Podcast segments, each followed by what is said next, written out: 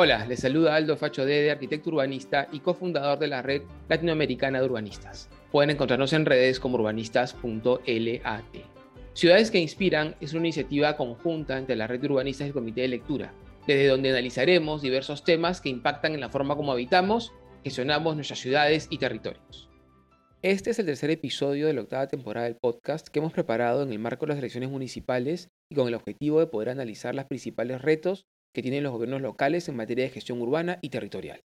Hoy conversaremos con Saúl Barrera Ayala sobre los diversos tipos de tributos con los que las ciudades pueden financiar su funcionamiento y obras. Saúl es abogado, magíster en gestión pública y fue director consejero de la Unión Iberoamericana de Municipalistas por el Perú del 2014 a 2021. Ha sido director ejecutivo del Organismo para la Formalización de la Propiedad Predial, COFOPRI, presidente del Consejo Directivo y jefe del Servicio de Administración Tributaria de Lima coordinador del programa de modernización municipal y del plan de incentivos a la mejora de la gestión municipal del Ministerio de Economía y Finanzas, presidente del Instituto Peruano del Deporte, gerente general de la Sociedad de Beneficencia de Lima Metropolitana, secretario técnico del Comité Organizador de los Juegos Panamericanos 2019, director de la Empresa Municipal de Lima, entre otros cargos importantes. Asimismo, ha sido consultor del Banco Mundial en reformas gubernamentales para la mejora de la gestión y recaudación tributaria local de la Agencia de Cooperación Alemana GIZ en la reforma del Estado y del Lincoln Institute of Land Policy en temas de imposición inmobiliaria. Actualmente se desempeña como docente de la Universidad de San Marcos y la Universidad Peruana de Ciencias Aplicadas UPC. Hola Saúl, muchas gracias por aceptar participar de esta temporada del podcast. En la temporada pasada conversamos con María Antonita Alba, ex ministra de Economía, sobre las diversas formas con que cuentan las ciudades para poder financiar sus gastos y las obras que las y los ciudadanos necesitamos para poder vivir mejor. Ella destacó que el impuesto predial debería ser siempre la principal fuente de ingresos, pues está directamente relacionado con el valor de la propiedad. Allí, el gran reto es que las municipalidades tengan siempre sus catastros actualizados y mecanismos eficientes de cobro e incentivo a la puntualidad. Esto que suena totalmente lógico no se da en la mayoría de ciudades, siendo que no solamente los valores fiscales están totalmente actualizados, sino que las municipalidades no tienen conocimiento de la realidad de su jurisdicción. Desde tu experiencia en el Servicio de Administración Tributaria de Lima y en COFOPRI, donde sé que intentaste promover la implementación de catastros digitales en diversas ciudades, me interesa conocer tu opinión sobre esta fuente de financiamiento y las razones por las cuales se hace tan difícil que se mantenga actualizada y vigente. ¿Cómo estás, Aldo? Muchas gracias por la invitación para poder comentar acerca de, estos temas. Y sí, coincido con justamente con Tony eh, cuando señalaba que el predial debería ser la principal fuente de financiamiento de los gobiernos locales en el país y que el día de hoy no lo es. Solamente para eh, darnos cuenta este, de esta realidad, podemos decir que este año, por ejemplo, el presupuesto de los gobiernos locales en el Perú en su totalidad asciende a más de 40 mil millones de soles, pero los ingresos por predial solamente representan un poco más de 2 mil millones de soles. Entonces, eso nos da una idea actual de cuánto es lo que realmente está representando el predial como fuente de financiamiento de los gobiernos locales. Por otro lado, también es cierto que eh, el catastro, sin duda alguna, eh, en la experiencia comparada se observa o se puede apreciar, de que sí puede ayudar a incrementar la recaudación del predial. Pero eso se da porque el catastro le permite recoger en otros países el valor real que pueden tener los predios para efecto de calcular el impuesto predial. En el caso del Perú, eso no sucede, porque el marco normativo del impuesto predial establece un valor oficial para que sirva como base imponible del cálculo del predial, y ese valor oficial no necesariamente tampoco está contemplado en los catastros. El gran problema que tenemos entonces en nuestro país es que no necesariamente la mejora o el desarrollo de los catastros eh, en los distintos distritos del país puede generar de manera inmediata este, una mayor recaudación del predial. Quizás en algunos casos eh, lo puede hacer en la medida que el catastro te va a permitir identificar sí a la totalidad de los predios que puedan haber en determinado territorio distrital. Eh, pero sin embargo, justamente en aquellos distritos donde hay mayor recaudación del impuesto predial, ya prácticamente los gobiernos locales han identificado esa cantidad de predios. Y esto nos lleva justamente a tener que revisar nuestro marco normativo o ver cómo simplificamos para que efectivamente un catastro actualizado pueda tener un verdadero impacto en una mayor recaudación del impuesto predial. Y cuando impulsamos, como bien has mencionado en COFOPRI, este proyecto de mejorar los catastros municipales con apoyo del Banco Mundial, justamente buscábamos ese objetivo. ¿De qué manera? Actualmente, cuando se calcula el impuesto predial en el Perú, también hay que tener en cuenta que generalmente eh, se valoriza oficialmente más a las edificaciones que al propio suelo. Eh, en promedio, el valor de un predio es tomado en cuenta para el impuesto predial eh, depende en casi un 80% del valor de las edificaciones y un 20% solamente le, correspondería al valor del suelo.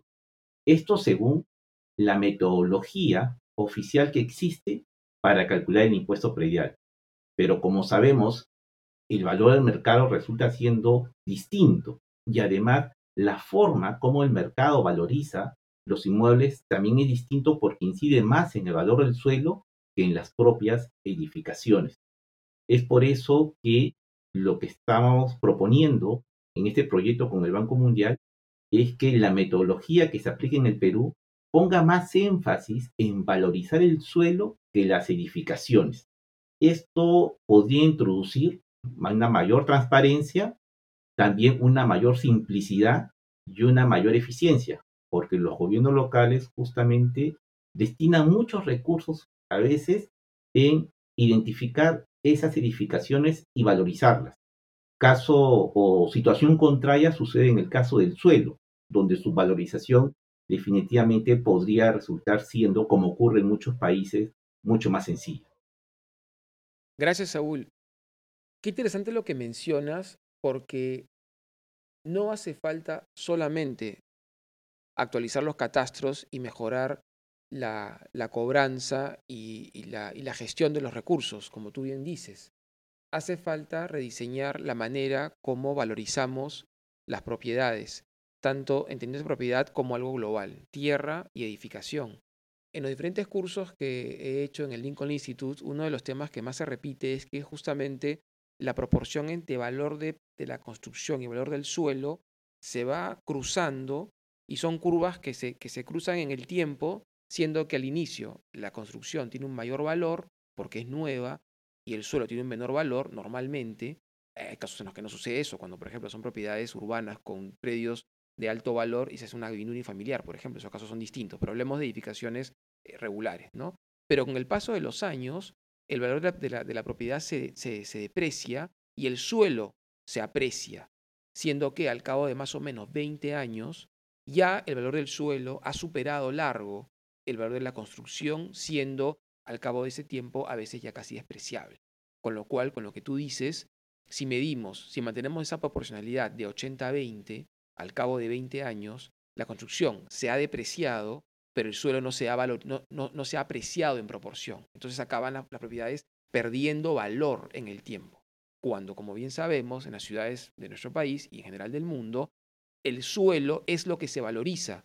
¿Por qué? Porque la ciudad le invierte dinero, la ciudad pone recursos eh, en la ciudad, justamente infraestructura urbana, parques, avenidas, eh, transporte público, y esas inversiones hacen que el suelo valga más, más en zonas céntricas y próximas a estos equipamientos.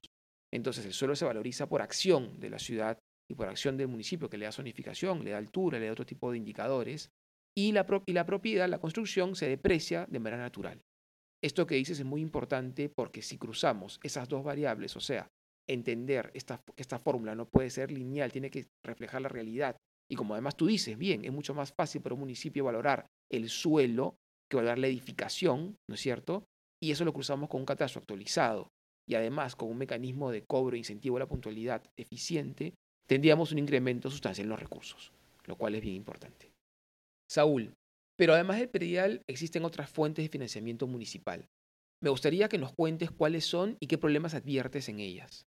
Acá en el Perú, este, ya nuestro marco normativo también ha contemplado algunos tributos que finalmente eh, han sido diseñados aparentemente para financiar los gobiernos locales. Hay seis impuestos municipales, eh, que es el impuesto predial, el impuesto al cabala, el impuesto a los espectáculos públicos no deportivos, el impuesto a las apuestas, el impuesto a los juegos y el impuesto al patrimonio vehicular. Tenemos alrededor de 10 tasas municipales. La más importante quizás es la tasa de árbitros municipales, eh, que se presta o que se cobra por la prestación de servicios públicos locales, que es el segundo tributo, cabe señalar, más importante que existe en el país a nivel local. El primero es el predial, como ya lo había mencionado, anualmente se recauda poco más de 2 mil millones de soles por impuesto predial y la recaudación de los árbitros municipales asciende a más o menos 1.300 millones de soles al año, 90% casi concentrado en Lima Metropolitana, y el tercer tributo más importante resulta siendo el impuesto a la alcabala, se recauda alrededor al año de 500 millones de soles.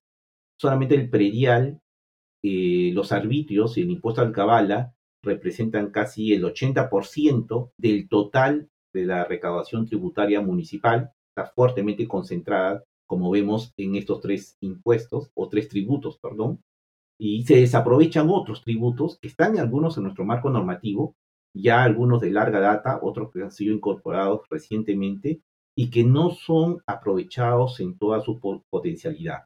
Eh, por ejemplo, hay un par de ellos que tiene que ver con el, con el parque automotor, ¿no? con los vehículos. Uno de ellos es la tasa de congestión vehicular, que además hay que señalar eh, que el Perú fue el primer país en América Latina que introdujo este tipo de tributo en su legislación tributaria. fue, lo incorporó en el año 1999 en la ley de tránsito y transporte general terrestre, la ley 27181, eh, y esta tasa eh, parte de la lógica de que las vías públicas por donde transitan los vehículos se han convertido en un bien escaso. Y ser un bien escaso, es eh, importante introducir un sistema de precios, es decir, que quien quiera usar ese bien público tenga que asumir un costo por ese uso. y por eso se crea esta tasa de congestión vehicular, que en otros países o en otras ciudades del mundo se le conoce también con el tema, como un sistema de tarificación vial, que se aplica en ciudades como Singapur, en Londres y en otras ciudades también de Asia. Acá en el Perú lo tenemos regulado desde el año 99 este, ya miren, mm, cerca de 23 años. Sin embargo, hasta ahora no ha sido aplicado por la falta de una reglamentación que debió aprobar el Ministerio de Transportes y Comunicaciones. Eh, actualmente otras ciudades de América Latina, eh, como en México, Colombia y Chile, están justamente evaluando incorporar recién esa figura en sus países para ayudar a financiar a los gobiernos locales. Nosotros lo tenemos del año 99 y sin embargo a la fecha eso no ha acontecido, eh, no ha sido aplicado este, debidamente y, más, y teniendo en cuenta además otro dato que es importante, que esta figura tributaria es usada tanto para fines fiscales, es decir, para proveer recursos a los gobiernos locales, como también como una herramienta para tratar de regular el tránsito en una determinada ciudad. También tiene fines extrafiscales. Eh, sin embargo, hemos desaprovechado, digamos, la aplicación de este tipo de herramienta. Otro tributo que también hemos estamos desaprovechando es la tasa de estacionamiento vehicular, que también está regulado en legislación ya desde mucho tiempo, incluso anterior a la tasa de congestión vehicular. Eh, esta tasa, de acuerdo con nuestra ley, se graba o se debe pagar por el aprovechamiento del espacio público que hace un particular cuando estaciona su vehículo, es decir, cuando ocupa una parte de la vía pública con su vehículo. Ahí hay un aprovechamiento de un bien público y por ese motivo se tiene que pagar una tasa, un tributo al Estado. En otros países del mundo y en otras ciudades también, eh, este termina siendo una fuente importante de financiamiento para los gobiernos locales. En el caso del Perú, eh, lo que se recauda anualmente en todo el país por la tasa de estacionamiento vehicular no llega a superar ni siquiera los 15 millones de soles. comparándolo con el predial, que estamos hablando más de 2 mil millones de soles, con los arbitrios, que se recaudan más de 1.300 millones de soles, resulta siendo eh, una recaudación bastante exigua y concentrada solamente en algunos distritos. ni siquiera estamos hablando de un número importante de distritos. Yo creo que aquí eh, esto se debe corregir, debe ser una figura mejor aprovechada, porque actualmente cuando se determina esta tasa de estacionamiento vehicular, justamente no toma en cuenta o no se valoriza ese aprovechamiento del espacio público que hace el particular cuando estaciona su vehículo en la vía pública. Lo único que se valoriza es la señalización del espacio y el mantenimiento del espacio de estacionamiento, que resulta siendo mínimo. Pero realmente no se llega a trasladar o a cobrar al usuario ese aprovechamiento del espacio público que realiza al estacionar su vehículo. Y lo que es peor, en algunos casos se da el caso que hay terceros, personas que se apropian del espacio público y ellos son los que terminan cobrando finalmente ese aprovechamiento del espacio público. Ante la inacción del Estado, surgen terceros que se aprovechan de esta situación. Entonces, no es que la gente no pague, sino que está pagando, pero ese recurso que está pagando no está ingresando a las cuentas de las municipalidades para ayudar a financiar a su vez determinados servicios o bienes públicos que tienen a su cargo.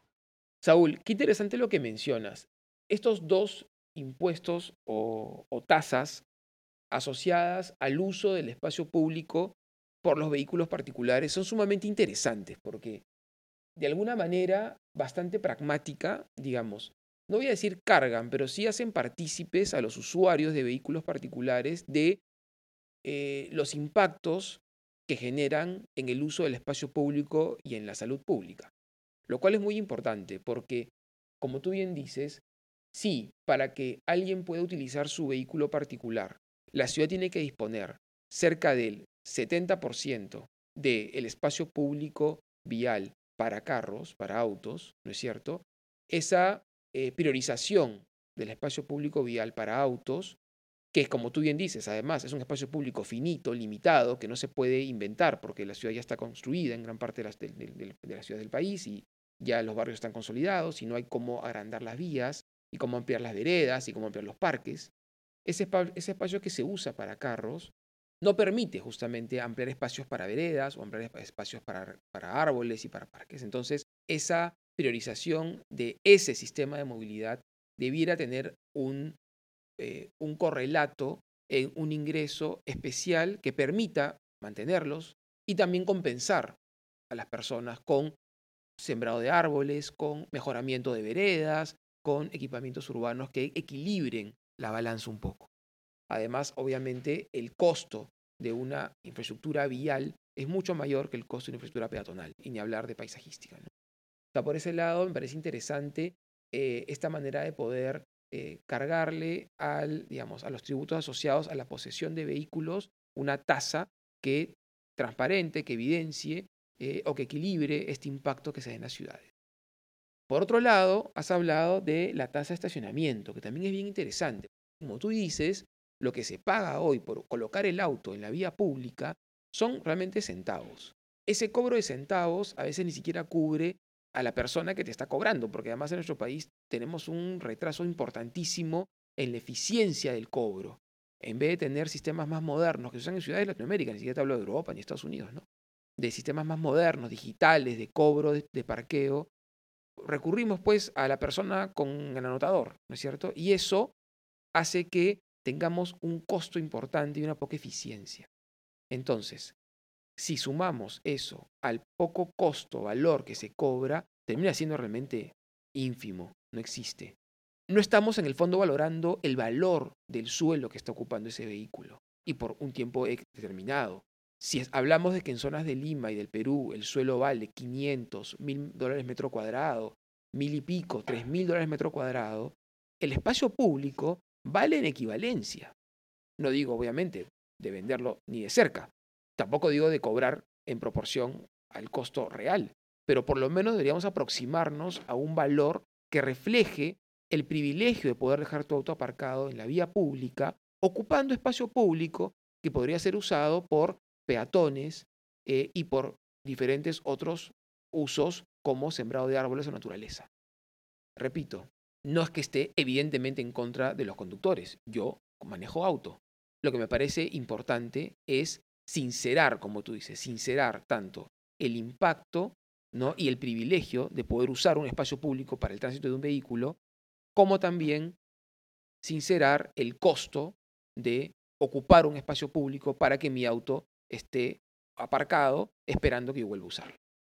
Sí, Aldo, efectivamente eh, coincido con, con, lo que expresas y, y, un ejemplo muy claro que donde se puede evidenciar ello es que hay lugares en Lima donde tú ves que una playa privada te puede cobrar hasta 15 soles la hora de estacionamiento y al frente hay un parqueo vehicular donde por hora de estacionamiento te cobra 50 céntimos. Ahí nomás puedes apreciar la diferencia que existe entre una y otra. Y esa es una idea equivocada porque una tasa también se puede cobrar cuando te aprovechas del espacio público, no solamente por recibir un servicio del Estado, sino por aprovecharte del bien público. Y tan es así que hay sentencias del Tribunal Constitucional que justamente han rectificado esta posibilidad que se cobren tasas por el aprovechamiento del espacio público. Sí, esto es sumamente interesante y es un tema eh, que debiera desarrollarse mucho más en nuestras discusiones sobre gestión de ciudades, porque aquí sí hay, yo diría, más que una fuente de ingresos, porque realmente el ingreso yo diría que es una consecuencia de un uso, porque el que no estaciona en el espacio público no tiene ningún costo, no tiene que generar ningún pago. O sea, acá hay un justiprecio al uso de un espacio comunitario que es el espacio público. Eso es bien importante lo que tú dices, ¿no? El espacio público es el espacio de todos. Si yo lo voy a usar de manera exclusiva o semi-exclusiva, debo tener, digamos, a ¿no? en proporción mucho mayor a un peatón, que somos todos, ciudadanos peatones, debiera haber algún tipo de compensación, ya sea con el pago del uso o también por una contribución a partir de lo que genera el que yo use un vehículo automotor.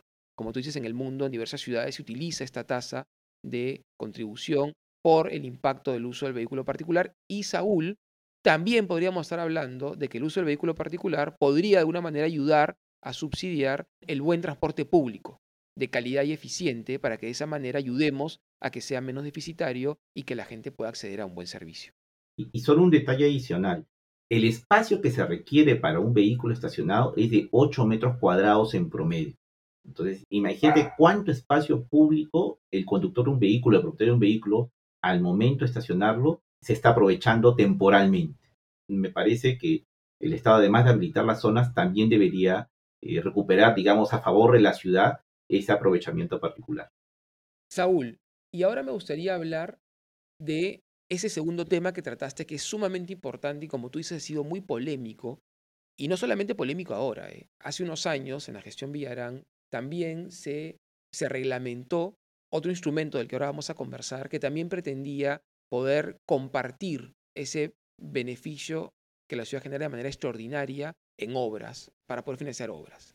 Se generó también una polémica importante, eh, se, se, los tildó de un impuesto eh, a la propiedad, de un impuesto más, y finalmente quedó, obviamente, aparcado, ¿no? quedó sin implementarse la, eh, la reglamentación. Ahora estamos con la ley de desarrollo sostenible, que también fue criticada, porque también se, se incorporaba impuestos a la propiedad, impuestos que no correspondían según algunos abogados y que eran obviamente inclusive eh, anticonstitucionales. ¿no? Luego tú, entre otros, han demostrado que esto no es así y que al revés, no son herramientas que ya existen inclusive en el, en el marco jurídico nacional y que simplemente no se están implementando por falta realmente de, no sé si a veces de continuidad o de visión o inclusive de conocer nuestro marco jurídico para poder buscar financiamiento en ellas. ¿no?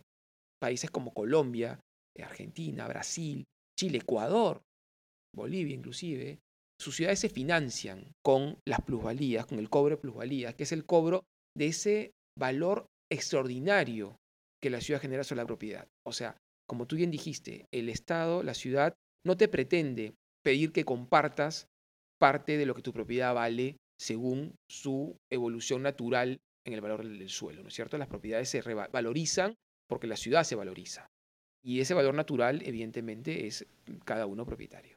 Pero cuando la ciudad genera una acción absolutamente exógena a ese desarrollo natural del bien, como, por ejemplo, un cambio de zonificación, ¿es cierto? Te pasa tu casa de ser zonificación de vivienda a ser comercial, comercial metropolitano, vivienda de alta densidad, ¿no? O, por ejemplo, hago una obra muy importante, hago el metro, hago el metropolitano, te hago un gran parque, hago obras que evidentemente actúan de manera positiva sobre el valor del suelo y eso genera un incremento, digamos, no natural de su valor. Las ciudades del, mundo, de Sudamérica, gran parte de ellas, lo que te piden es, bueno, de ese valor extraordinario que yo mismo te he generado con la inversión de todos y todas los que vivimos aquí, te voy a pedir que compartas un pedacito que se va a usar para que yo pueda hacer más obras como esa y beneficiar a más personas. Ese dinero va a un fideicomiso que tiene como único fin cierto tipo de obras, que normalmente es infraestructura, transporte bien de interés social, ¿no es cierto? Para ayudar a que la ciudad tenga dinero para ser mejor ciudad. Ese es un sistema. Pero hay otros más también. Así que te pediría que nos cuentes un poco de ellos, que nos cuentes por qué no se usan en el Perú los que ya están reglamentados, se usaron en los 90, se dejaron de usar, y eh, qué ventajas nos daría poder tener esos mecanismos de financiamiento en nuestras ciudades. Hay algo, lo que a mí me parece, lo, que he visto, en primer lugar, es que hay mucho desconocimiento, sobre todo por los abogados que son especialistas en la materia tributaria, sobre este tipo de figuras que existen a nivel local. Eh, hay más, conocimiento, más desarrollo eh, sobre los tributos nacionales, digamos, pero poco en realidad sobre los tributos locales o que tenga que ver con la propiedad inmobiliaria. Y una de las figuras que justamente hemos eh, desaprovechado aquí durante muchos años ha sido, por ejemplo, la contribución especial de obra pública, que justamente pretende capturar ese mayor valor que adquieren los predios producto de una inversión que ha desarrollado el Estado y que ha provocado que los predios de los particulares se vean beneficiados con su incremento de valor. Eh, el gran problema eh, que ha tenido esta figura es que justamente por la manera como ha estado regulado en los últimos, desde la década de los 90, con la ley de tributación municipal aprobada por el decreto legislativo 776, eh, introdujo una regulación muy tediosa, bastante complicada, para que las municipalidades pudieran aplicar ese tributo. Tan así, tan así ha sido esto que, por ejemplo, lo que se ha logrado recaudar por la contribución especial de obra pública en todo el país, anualmente en promedio ni siquiera ha llegado al millón de soles. Nuevamente, si lo comparamos con el predial, más de 2.000 millones, arbitrio 1.300, alcabala más de 500, impuesto vehicular 300 millones, contribución especial de obra pública no llegaba ni siquiera al millón de soles. Durante mucho tiempo los gobiernos locales han eh, perdido la, posibilidad de aplicar una herramienta que le hubiese ayudado a direccionar este, o a financiar muchas de las necesidades que tenían que atender a favor de los vecinos. Ahora con la nueva ley de desarrollo urbano sostenible, algo se ha corregido, me parece, y además eh, permite ahora que incluso con eso se pueda eh, financiar eh, justamente la inversión pública que ya han sido aprobadas previamente en los planes de desarrollo urbanos o los planes de acondicionamiento territorial ha establecido un mecanismo mucho más sencillo para poder usar y aplicar estas figuras por parte de los gobiernos locales. Y en cuanto a la participación en el valor del suelo, también es una figura que generó justamente el desconocimiento genera temor. Y ante poco conocimiento de esta figura también se la distorsionó y se estuvo señalando cosas que no se ajustaban a lo que realmente eh, establece el marco legal respecto de la misma. Y esta figura en realidad lo, que pretende, lo que busca es eh, que la ciudad pueda también beneficiarse del mayor valor que genera a partir de algunas decisiones que toma el Estado y donde la participación o la acción que hace el privado, digamos, eh, realmente resulta siendo eh, mínima, básicamente, de, observador, ¿no? porque es el Estado el que genera esa riqueza y por lo tanto el Estado también tendría que participar de la misma para tratar de invertirlo a, favor de todos en la ciudad. Claro, Saúl. Y algunas personas dicen, dicen, no, pero a ver, si yo tuve la inteligencia, la, sagacidad, la visión de comprar esa propiedad, yo debo beneficiarme de, ese incremento de valor, aunque es extraordinario. La realidad es que seguro es muy probable que cuando la compraste no tenías ni idea que iba a haber un metro, un BRT, ¿no es cierto? O algún tipo de infraestructura que vino mucho después y justamente fueron esas decisiones elaboradas en el marco de la planificación y con miras al bien común las que han generado que esos propietarios se beneficien de manera extraordinaria. Así como los cambios de zonificación. Cuando tú compraste una casa, de pronto te cambiaron a edificio y, ojo, no te lo cobran hasta el momento que se demuestra que has capitalizado la plusvalía. Esto es muy importante porque también se estuvo malinformando a las personas y muchos pensaron que iba a llegarles un impuesto a su casa de golpe cuando ellos no habían ni siquiera pedido ¿no es cierto?, el cambio de zonificación o no habían pedido que se haga la obra. Y bueno, yo no pedí que hagan un metro, ¿no es cierto? Yo, si por mí no lo hagan, si quieren, alguien podría decir. No hay ningún problema, porque mientras tú mantengas tu uso y mantengas tu propiedad, no tienes que pagar nada más de lo que pagas siempre. Pero cuando tú vendas tu propiedad y te beneficies y, y, como dices tú, se pueda obviamente demostrar que ha habido ese beneficio y ha habido esa, esa plusvalía, ese, has capitalizado ese valor extraordinario, en ese momento recién la ciudad te dice, ahora te toca compartir algo de todo lo que yo te hice ganar, lo cual es evidentemente justo. Correcto. Y, además hay algo que también eh, tenemos que tomar en cuenta, es que acá en el país eh, a veces se tiene una idea muy distorsionada de lo que realmente alcanza lo que es el derecho de propiedad. A veces incluso eh, se ha asumido equivocadamente esta idea de que el propietario puede hacer ¿no? cualquier cosa lo que se le plazca con un predio, con un inmueble o con un objeto que sea de su propiedad. Y eso al menos en la propiedad predial no es así, porque de acuerdo con nuestra constitución, el derecho de propiedad se ejerce en armonía con el interés común. Es decir, no hay un derecho de propiedad absoluto. Tenemos un derecho de propiedad que está limitado en función del interés de los demás. Y ese interés común tiene que ver con el desarrollo justamente de un espacio donde nos permitan vivir en forma adecuada y, en forma, este, digamos, eh, armoniosa entre todos y eso implica tener que asumir responsabilidades frente a los demás. Eh, a veces, y esto se explica eh, hasta en ejemplos concretos, ¿no? A veces eh, algunas personas, y veo muchos ejemplos de eso, en sus predios o en sus inmuebles creen que pueden hacer un derecho absoluto del mismo, haciendo a veces generando ruido molestos o alguno de otros, otro tipo de situaciones, ¿no? sin tener en cuenta el interés de sus vecinos o la tranquilidad de sus vecinos. Entonces, esa concepción del impuesto predial como un derecho absoluto creo que es lo que se tiene que corregir en el tiempo y el Estado ahí tiene que desplegar acciones para que se pueda entender la real dimensión de lo que se entiende o de los alcances de lo que realmente es un derecho de propiedad. Sí, Saúl, esto es bien interesante. Es muy interesante lo que tú mencionas porque sobre esto, como tú dices, hay mucha discusión y mucha mala información. Lo que mencionas es muy importante y justamente hay mala interpretación o mala intención en una interpretación errada de la Constitución y del derecho vinculado a la propiedad para edificar. El Estado respeta, evidentemente, y garantiza la propiedad privada. Y garantiza la propiedad privada de miras al bien común y al bien individual, al desarrollo de las personas, ¿no? con lo cual se entiende que uno compra un predio para una vivienda o para desarrollar un negocio. Ahora, el derecho a edificar no, bien, no está atado al suelo. Ese tema es bien importante, Saúl. El derecho a edificar no está atado al suelo. El derecho a edificar lo concede la ciudad y esa es la competencia más importante de las municipalidades provinciales, es justamente poder otorgar el derecho a edificar.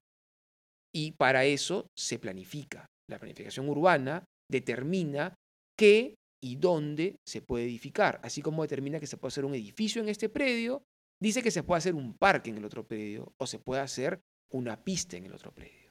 Esa determinación de qué y dónde y esa asignación de derecho es prerrogativa del municipio y se entrega a título gratuito. ¿Por qué? Porque el fin de la, edificación que se va a poder hacer tiene, está pensado en miras al bien común. Que tú puedas hacer vivienda multifamiliar en altura, en proximidad de las avenidas donde pasan los buses y el metro, está pensada para que más personas puedan acceder a sus trabajos, a sus estudios de manera rápida y eficiente. El que se decida que un lugar es un hospital, evidentemente está pensado en la salud, igual un colegio.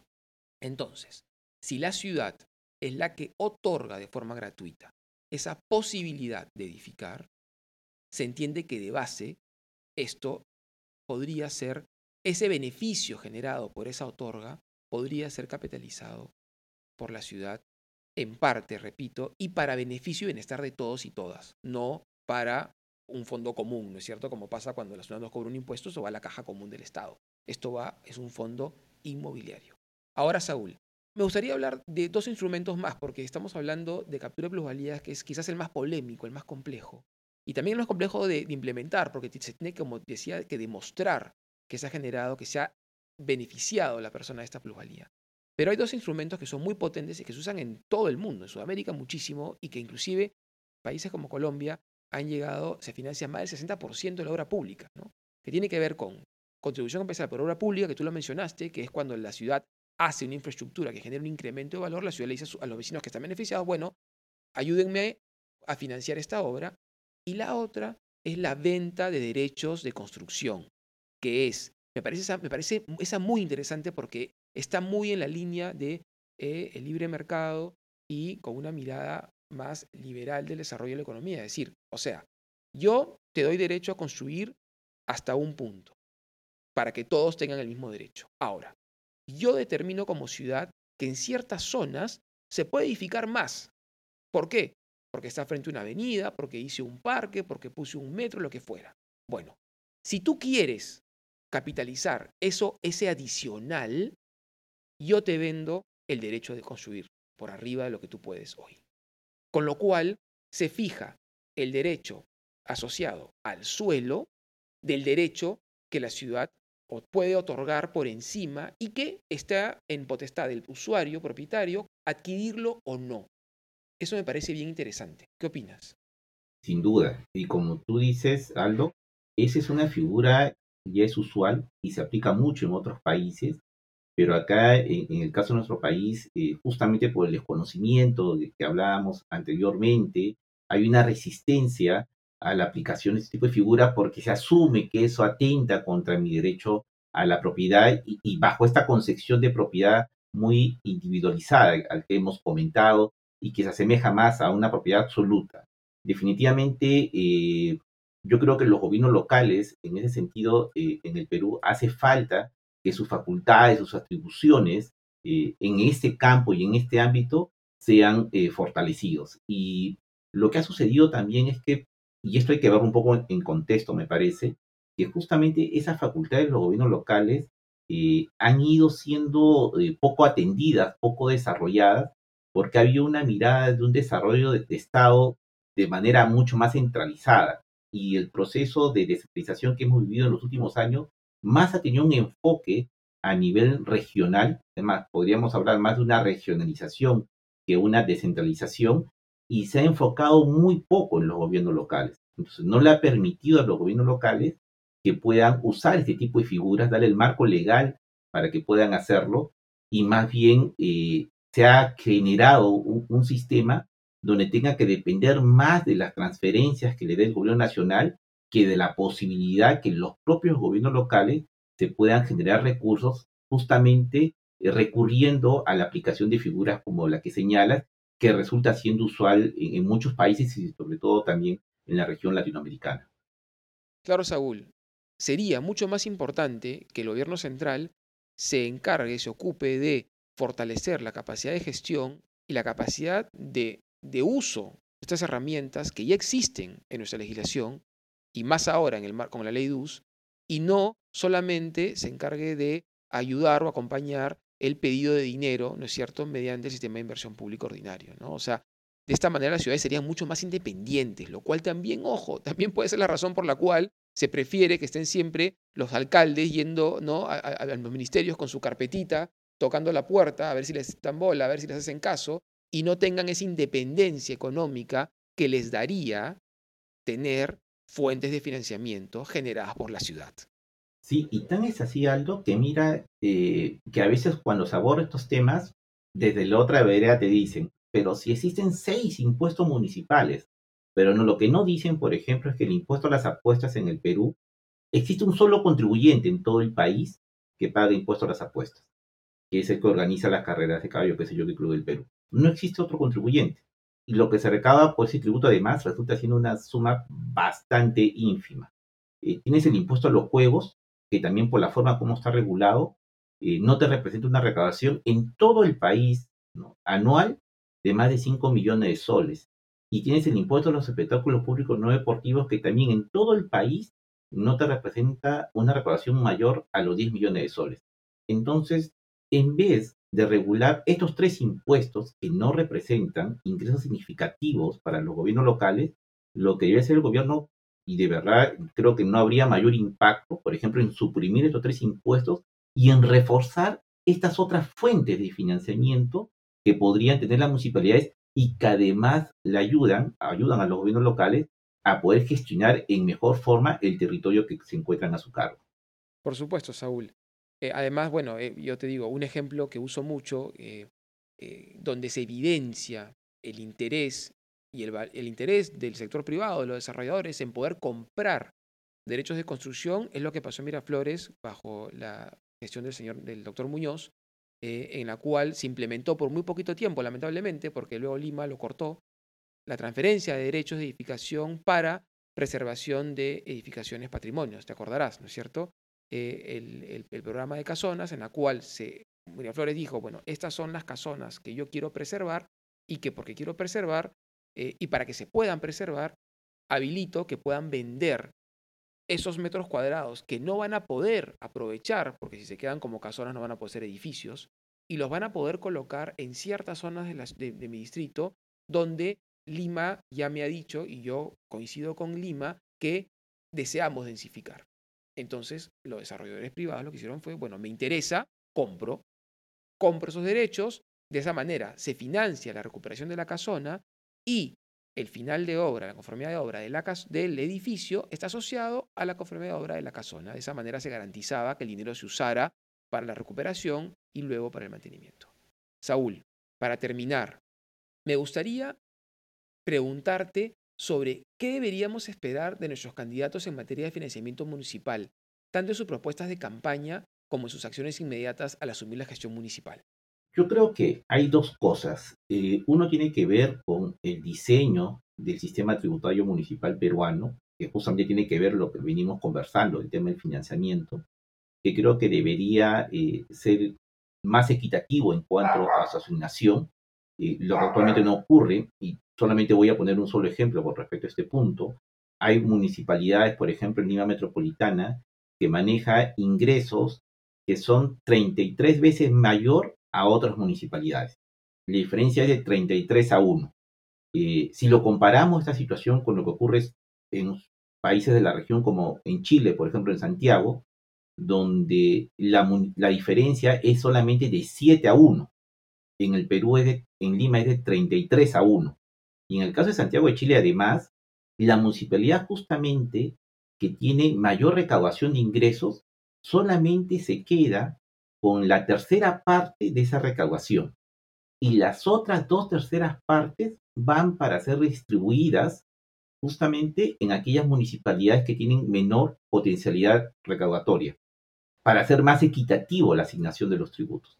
En el caso de en el Perú no tenemos una figura, digamos, similar. Yo creo que es necesario que eh, una figura este, similar pueda ser implementada a fin de tener mayor equidad en la distribución de los ingresos, pero eso demanda también, ya pensando a nivel nacional, en tener que eh, construir un nuevo pacto fiscal, tanto en la distribución de los ingresos en los tres niveles de gobierno, como también entre los propios gobiernos locales en el país porque existen eh, situaciones donde los gobiernos locales de algunas regiones también manejan mayor ingresos por habitante que otras regiones del país.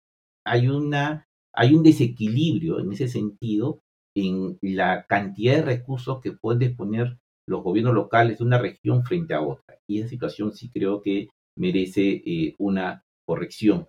Y lo otro tiene que ver con la aplicación de buenas prácticas en la gestión tributaria local.